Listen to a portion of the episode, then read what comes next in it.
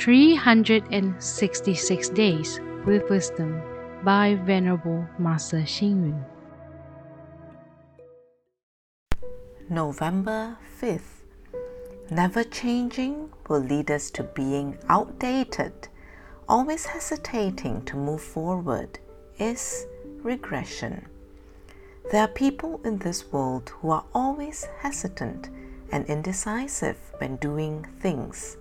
This results in missing out many good opportunities. The Diamond Sutra describes hesitancy as fox suspicion because a fox is often given to hesitation or uncertainty. People who do great things must have the courage to carry out a resolution.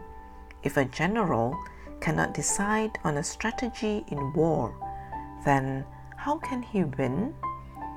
Our character traits affect our success or failure in life.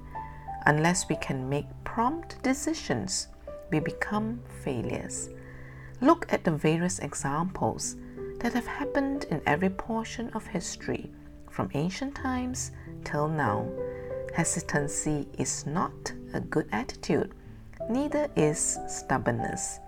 We should always observe self reflection to avoid committing the mistakes of being hesitant or stubborn. We should think twice before deciding on a strategy, an action, or a resolution. However, if we are too hesitant to act, we stand to lose a good opportunity, which essentially leads to failure. Read, reflect, and act. To achieve a big task, we should have the courage to act promptly and efficiently. Many examples of failures were due to hesitation and indecisiveness. Please tune in, same time tomorrow as we meet on air.